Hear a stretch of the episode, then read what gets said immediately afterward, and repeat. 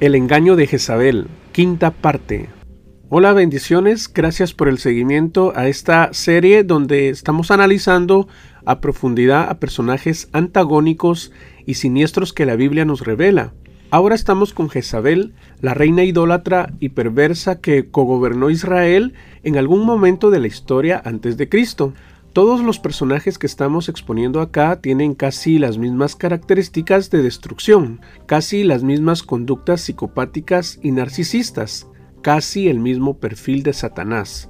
En el capítulo anterior vimos cómo Elías cayó con deseos de morirse luego que Jezabel prometiera destruirlo. Jezabel miraba a Elías, el profeta de Dios, como un estorbo en su camino, como una piedra de tropiezo ante su ambición desmedida. Su objetivo era eliminarlo en 24 horas. Cuando Elías supo la noticia, se aterrorizó y cayó en un periodo de una fe incierta y depresión, o mejor dicho, en una opresión demoníaca intensa, lo que nos hace suponer que aquellas palabras poderosas pronunciadas por Jezabel se internaron como cuchillos en su alma. Eso es exactamente lo que ocurre en las relaciones sentimentales con narcisistas. Cuando la víctima es amenazada ante la reacción violenta, amenazada con ser abandonada o irse con otra o con otro, o amenazada de muerte como es en el caso de este ejemplo bíblico, ese hombre o esa mujer termina experimentando una sensación de miedo, rechazo, baja autoestima, etc., que lo empuja a su propia muerte. Al saber que Jezabel había dado su palabra de arrancarle la cabeza, Elías huyó al desierto donde oró a Dios para quitarle la vida. Posteriormente dice el relato en el capítulo 19 de Primera de Reyes que Elías realizó un viaje de 40 días hasta el monte Oreb. Allí Elías se escondió en una cueva sintiendo lástima de sí mismo, incluso confesando su creencia de que solo él había quedado de los profetas de Dios. Este pasaje nos confirma que aquella amenaza y persecución por parte de Jesús a este siervo de Dios se trataba de un asunto espiritual, eminentemente satánico, porque a pesar de que Elías se caracterizó como un hombre valiente, con una fe notable, su vida rodeada de milagros y prodigios, cayó abatido en sus emociones y en su espíritu, independientemente de que era un hombre con debilidades como las nuestras. Los psicópatas narcisistas, al ser instrumentos de Satanás, vienen no solo para robarnos el alma, nuestra energía positiva, paz, gozo, salud, sino que vienen con la intención de matarnos. Hasta que yo tuve conciencia de esto, de que mi vida corría peligro al estar con una mujer psicópata narcisista, fue como establecí contacto cero para siempre. Recuerdo que mi madre casi con desesperación me decía en ocasiones, deja a esa mujer porque vas a terminar algún día enfermo. Si tú estás todavía relacionándote con ese malandrín trastornado o trastornada, creyendo que va a cambiar, que las cosas serán distintas, te estás engañando a sí mismo. Eso nunca va a ocurrir. Deja de romantizar esa relación porque terminarás ya sea enfermo, en la cárcel o muerto. Bueno, como vemos en esta historia, la palabra o las palabras son pues municiones en la boca de los psicópatas y narcisistas. Con su boca asquerosa, estos demonios encarnados suelen hablar de sí mismos, amenazan, seducen, maltratan, engañan, calumnian y difaman. Precisamente esa amenaza de Jezabel hacia Elías tenía como propósito desestabilizarlo psicológicamente, infundirle miedo y crearle confusión. Vaya si no, la vida con un hombre o con una mujer Jezabel se trata todo el tiempo de miedo, confusión, vacilación y caos. La palabra, la palabra caos se describe también como desorden. Espiritualmente sabemos que Dios no es el autor de la confusión ni del desorden, sino el enemigo. Estamos acá pues ante una mujer implacable, arrogante, maliciosa, despiadada, entenebrecida y con el alma cauterizada. El diccionario bíblico Easton afirma, Jezabel ha estampado su nombre en la historia como lo representante de todo lo inventado, elaborado, malicioso, vengativo y cruel. Es la primera gran instigadora contra los santos de Dios. No seguía por ningún un principio. No la detiene ni el temor de Dios ni de los hombres. Se apasiona en su afán de tener la adoración pagana. No escatima esfuerzos para mantener la idolatría alrededor de ella en todo su esplendor. Jezabel, así como todos los psicópatas, sociópatas y narcisistas, estaba abiertamente controlada por Satanás y poseída por un espíritu de asesinato y muerte. Un reconocido médico de la salud mental expresó que si bien los hombres matan más, estadísticamente, las mujeres matan mejor. En mi libro Durmiendo con Jezabel, en el capítulo 6, relato dos eventos que casi me cuestan la vida. La vez que quiso acuchillarme dentro de la casa, luego de un arranque de celos de su parte, y la segunda, el día que sufrí una severa infección intestinal donde casi me muero. Probablemente quiso envenenarme. Aquí les dejo estas fotos para que aprecien el deteriorado estado de mi salud allá por el 2015. Bueno, y ahora vamos a escudriñar el capítulo 21 de Primera de Reyes para conocer otro acto de crueldad y maldad perpetrado por Jezabel, el cual nos ayudará a ver con más claridad el trastorno psicopático y narcisista de esta mujer. Que sea Dios el que hable y el que tenga oídos que oiga. Capítulo 21, versículo 1 en adelante. Después de estos sucesos, resultó que un hombre llamado Nabot de Jezreel tenía una viña en Samaria, junto al palacio del rey Ahab. Y Ahab habló con Nabot y le dijo, tu viña está cerca de mi palacio, dámela a cambio de otra mejor. Quiero plantar ahí un huerto de legumbres. Si lo prefieres te pagaré con dinero lo que valga. Pero Nabot le respondió, que el Señor me libre de hacer eso. Yo no puedo vender la herencia de mis padres. Ahab regresó a su palacio triste y decepcionado, porque Nabot le dijo que no podía vender la herencia de sus padres. Y así fue a la cama sin comer y sin querer ver a nadie. Vamos a hacer una pausa acá para analizar detalladamente lo que está ocurriendo en esta historia, la cual nos revela muchas cosas, pero al mismo tiempo es una historia difícil de contar porque contiene verdades que son fuertes y que confrontan. Vemos pues por un lado a una mujer dominante, prepotente, soberbia, orgullosa, sin escrúpulos, cruel y mala, y por otro lado a un hombre débil, pusilánime y sin carácter. En una sola palabra, a un hombre castrado en todo el sentido de la palabra. Cuando Nabot respondió a Acab su negativa de venderle la viña, se puso, dice el versículo 4, triste y enojado. Otras versiones de la Biblia dicen deprimido y decepcionado, malhumorado y furioso. Este es el estado emocional y psicológico de una persona víctima que está bajo la influencia de un espíritu jezabélico. Repito, triste y enojado. Cuando termina el capítulo 20:43, dice que Acab iba triste y enojado y cuando comienza el capítulo 21 dice después de estos sucesos, dando a entender que Acab tenía ya mucho tiempo de estar en esa condición de tristeza y enojo. Interesante porque este es el segundo caso de un hombre sumido en la depresión por causa de la influencia demoníaca de Jezabel. En cambio, Nabot en esta historia se muestra más equilibrado, seguro de sus ideales, convincente, saludable emocionalmente porque aunque se trataba de una petición nada más y nada menos que del rey, este supo decirle no, lo siento, mi viña no está en venta. ¿Y qué pasó con el rey regresó a su palacio, dice, triste y enojado, haciendo berrinche cual niño de 40 años. En un negocio así casi cualquiera pensaría, wow, este es el negocio de mi vida, pero en el caso de Nabot no fue así, a pesar que el rey le había ofrecido otra viña mejor o pagarle cualquier suma de dinero. Nabot era celoso y guardador de su herencia porque el deshacerse de esas herencias era como menospreciar lo que Dios le había dado y había establecido a través de la ley de Moisés en el pasado. En otras palabras,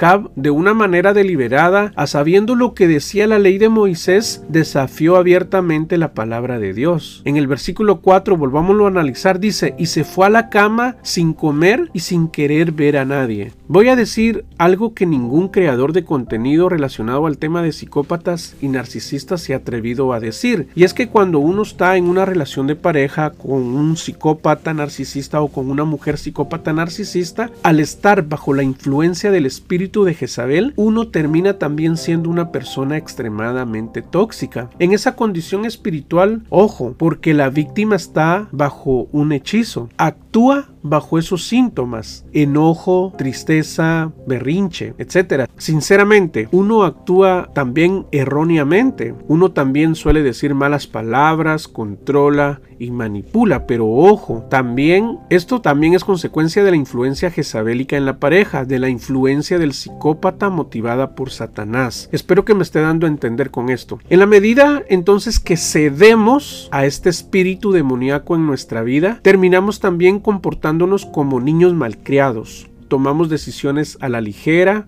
nos volvemos personas pasivas, permisivas, complacientes y tolerantes, sin equilibrio y sin sabiduría. Luchas con la duda y la incredulidad con respecto a la fidelidad de Dios y su palabra. Si actuaste así o te sentiste así con algunos de estos síntomas que acabo de detallar, es porque estabas bajo la influencia de ese poder satánico. Eres inocente de lo que te pasa o de lo que te estaba pasando en ese momento, por supuesto. Por eso es que yo también recomiendo y creo que el contacto cero es necesario porque en la medida que sigas enganchada al psicópata, al sociópata o al narcisista, Jezabel acumula más poder. En otras palabras, si estableces el contacto cero para siempre de este hombre o mujer abusadora, automáticamente le quitas poder sobre tu vida la doctora Sandy Fred solía decir en sus sermones, si le pides al diablo que venga a cenar, seguro llegará con una valija. ¿Te sientes frustrado con la vida y contigo mismo? ¿Realmente crees que nunca te sentirás amado y aceptado? Bueno, si es así, déjame decirte que es muy posible que te hayan engañado. En primer lugar, porque tú eres un hijo y una hija de Dios. Eres valioso, eres valiosa y tienes un propósito en esta vida. Tú no eres un accidente, no eres un error o una casualidad, como dice Rick Warren. Si fuiste atacado por la oscuridad, es señal que has traído mucha luz a este mundo, dice el profesor Iñaki Piñuel. A lo mejor Dios te está llamando y preparándote para cosas mayores. Continuando con el análisis de esta historia, Acab reacciona de una forma tan inmadura, infantil y egoísta. Si bien, si bien Acab sabía de la legislación mosaica y las costumbres ancestrales de Israel, lo que sucedía en el plano de sus emociones tenía un trasfondo espiritual. Y en ese momento es cuando aparece Jezabel, su esposa. Como era una mujer idólatra sin escrúpulos, que no respetaba a nadie, vino y le dijo incitándolo. Entonces su mujer entró en su alcoba y al verlo triste le preguntó, ¿por qué estás tan desanimado? ¿Por qué no comes? Y Ahab le respondió, fui a ver a Nabot de Jezreel y le pedí que me diera su viña a cambio de otra mejor, o que si quería dinero yo se lo pagaría, pero me dijo que no me daría su viña. Entonces Jezabel le preguntó,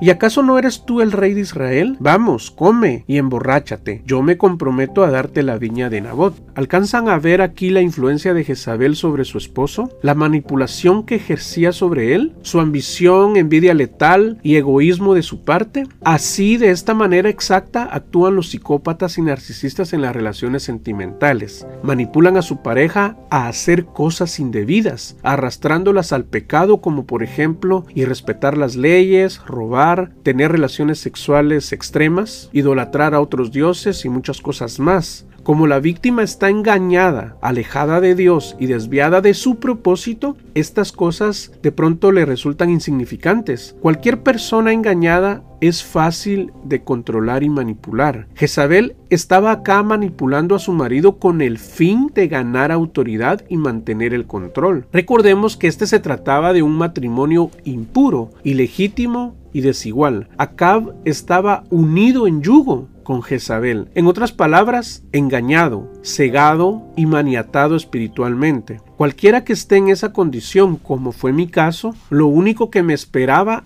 era la devastación, la cual describo en 10 capítulos en mi libro Durmiendo con Jezabel, para que el lector sepa, por un lado, el grado de ceguera e insensatez a la que puede llegar una persona víctima de un psicópata narcisista, y por otro lado, el grado de maldad de estos hijos del diablo. Jezabel estaba manipulando, incitando, arrastrando a su marido a que actuara como un dictador déspota, diciéndole, ¿qué no eres tú el rey de Israel, pues? Como quien dice, ¿no eres tú la autoridad? ¿Por qué no vas y tomas esas tierras? Levántate, come y alégrate. Suena bonito, ¿verdad? Suena como que lo estuviera motivando, pero esa motivación oscura era para hacer lo malo y a desobedecer a Dios. Detrás de esa motivación, entre comillas, se escondía la ambición de Jezabel. Ese mismo pecado de ambición fue el que cegó a Lucifer a hacer creer que podría llegar a superar a Dios mismo. Ese mismo pecado de ambición fue el que le costó el trono a Saúl cuando tomó vivo a Agag rey de Amalek, y se quedó con el mejor ganado. La ambición de los narcisistas no tiene límites, y más cuando estos fungen en posiciones de liderazgo, tanto en la política como en los ambientes espirituales. Por eso es muy común que los políticos y los pastores o ministros eclesiásticos caigan en un deseo ardiente de conseguir especialmente poder, riquezas o fama. Esa psicopatología de la ambición los convierte en personas abusivas y egoístas, de manera que comienzan a ver a los demás como a inferiores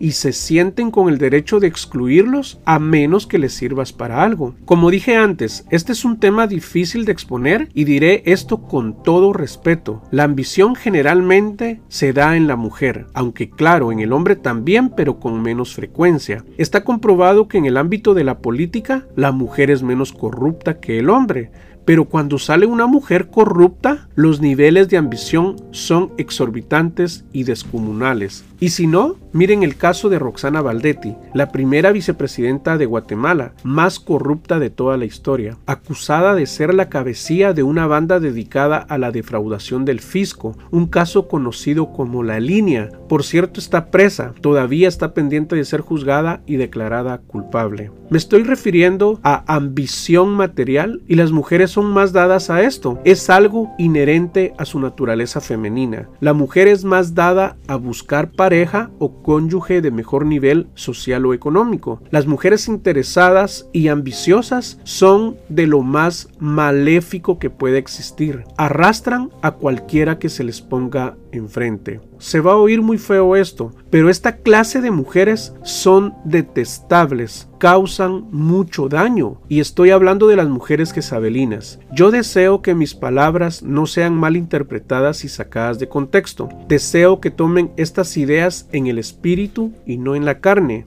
Deseo al mismo tiempo, por el amor de Dios, que cuiden su corazón, desechen el orgullo y respeten a sus maridos. Dejen que sus maridos lideren, no permitan que el espíritu de Jezabel las controle. Acá ves el caso perfecto de un hombre tibio, falto de carácter, mandilón como dicen los mexicanos. Tenía más confianza en su esposa que en Dios. Un matrimonio con esas características, conformado por individuos confiados, los resultados serán catastróficos. Desolación en todas las áreas de la vida. Iñaki Piñuel afirma que después de una relación con un psicópata es semejante al paso de un huracán de categoría 5. En una relación psicopática, tarde o temprano, uno de los dos experimentará la desolación, devastación, desesperanza, vacío y aflicción de espíritu. A mí no me queda duda que esa víctima está hechizada y controlada por ese demonio llamado Jezabel.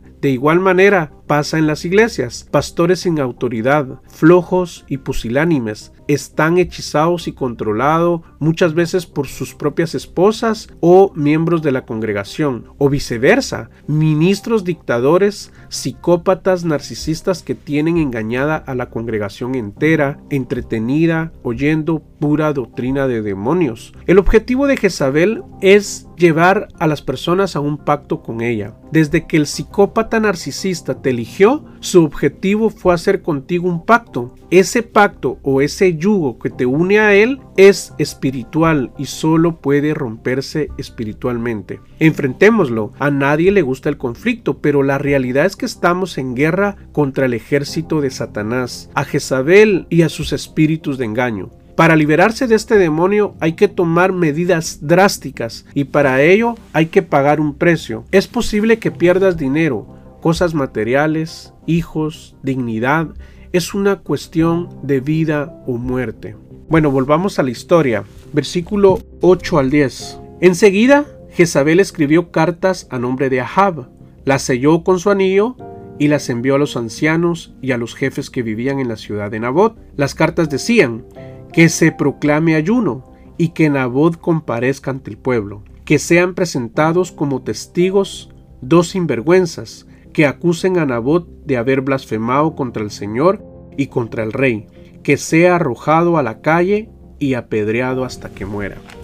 Este pasaje nos revela al menos tres artimañas clásicas de los psicópatas narcisistas. Número uno, usurpación de funciones. El único que podía sellar cartas con su anillo era el rey. En otras palabras, Jezabel le dijo a su marido, pásame las hojas y dame tu anillo. Esa viña será tuya porque será tuya. Y el marido se quedó de nuevo sin mover un dedo. Aquí de nuevo la arrogancia y autoritarismo de Jezabel en su máxima expresión. Y por supuesto, aquí de nuevo, arrebatando el liderazgo de su marido. Mujeres, nunca intenten invadir el terreno de responsabilidades que Dios le ha dado al varón, porque cuando esto sucede, ahí es donde le abres la puerta al demonio de Jezabel. Empiezas a ser marioneta de Satanás y terminas trastornado, controlando, manipulando, ejerciendo dominio y todo esto Dios lo ve mal. Incluso acarreas maldición a tu hogar. La mujer sabia edifica su casa, dice Proverbios, y si tu marido no ejerce la autoridad, es pasivo, sin carácter, lo mejor que puedes hacer es doblar tus rodillas y orar por él. Invadir su autoridad es un error. Ese es un problema de él con Dios. Ya vieron qué difícil es para mí exponer este tema. Se los prometo, no son mis pensamientos. Realmente esta es la voluntad de Dios. Sigamos, la segunda artimaña es la falsa espiritualidad. Jezabel dijo que se proclame ayuno, decían las cartas. ¿De qué nos habla esto? De hipocresía y falsa espiritualidad.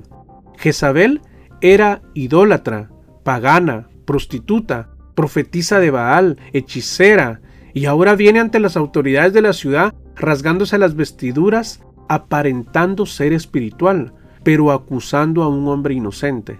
Me encanta porque Jesús en Apocalipsis 2.20 identificó la falsa espiritualidad de una mujer que incitaba a la iglesia de Teatira.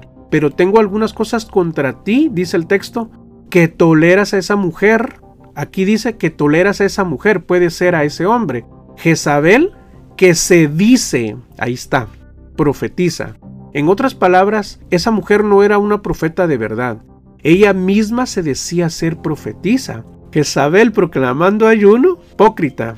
Bastante, por cierto, he hablado de la hipocresía de los narcisistas espirituales en esta serie de videos y que por cierto son los más malévolos y peligrosos. Se visten de ángeles de luz cuando son el puro demonio. Bueno, y la tercera artimaña, la difamación y el engaño. El solo hecho de enviarle las cartas a las autoridades de la ciudad era automáticamente atentar contra la reputación de Nabot, quien hasta el momento era inocente. Su error había sido decirle no al rey. Él estaba en su derecho de vender o no vender su viña. Puso límites encima de sus convicciones y no había nada de malo en eso, pero para Jezabel sí. Esta era la oportunidad de ponerlo en mal a través del engaño y la difamación. Acusarlo de blasfemia contra Dios y contra el rey era un delito grave en aquel contexto. En el capítulo 8 de mi libro titulado La difamación, explico detalladamente cómo la psicópata narcisista me hundió ante mis pastores, familiares y amigos, dañando mi reputación e imagen pública a través de mentiras y medias verdades. Estaba despertando y empezaba a poner mis límites. Ahora, ¿es posible ponerle límites a un narcisista psicópata? Sí, pero eso no significa que va a respetarlos. Es decir, te va a hacer creer que sí van a respetar tus límites, que tú tienes el control, pueden bajar el mosh, como decimos, de hacer ciertas cosas o dejarán de hacerlas por un tiempo, pero una vez bajes la guardia, vuelven a hacer exactamente lo mismo, o de alguna manera diferente, pero el resultado es el mismo.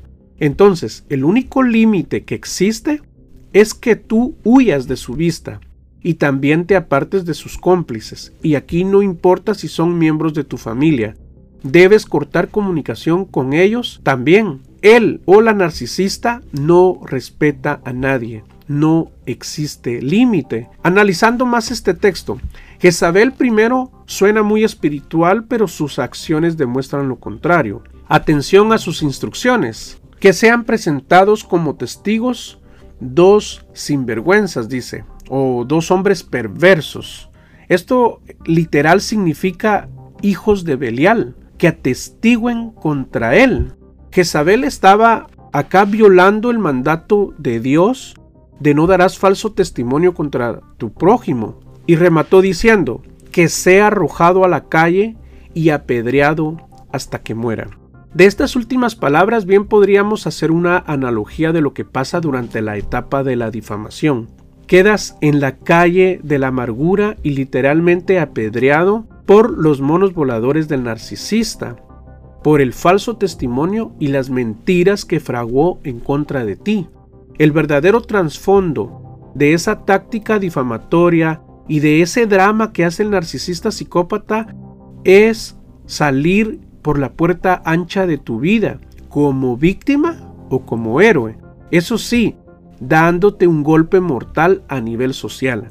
En otras palabras, salvar su pellejo a costa del tuyo, diciéndole al mundo entero, él me engañó, él abusaba de mí, y claro, muchos cayeron en su engaño, le creyeron, validaron su historia y tú, siendo la víctima verdadera, quedaste en la calle apedreado por todos. Versículo 11. Y los ancianos de los jefes y el pueblo que allí vivía cumplieron las órdenes de Jezabel tal y como las había puesto por escrito. El ayuno se promulgó y se hizo comparecer a Nabot ante el pueblo.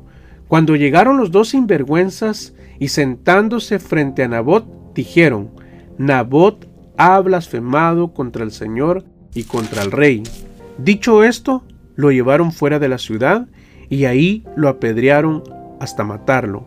Luego enviaron un mensajero a Jezabel para que le informara que Nabot había sido apedreado y estaba muerto. Y en cuanto Jezabel lo supo, fue a decirle a Ahab, ve a tomar posesión de la viña, que Nabot de Jezreel no te quiso vender. Nabot acaba de morir. Al enterarse Ahab que Nabot de Jezreel había muerto, fue a la viña y tomó posesión de ella. ¡Wow! ¡Qué historia más fea! Así queda patentada la manipulación de Jezabel, quien empujó a su marido a que usara el poder que ostentaba como rey, a que despojara a un sencillo y simple ciudadano. Qué mujer más egoísta y cruel, dominante, soberbia, prepotente y controladora.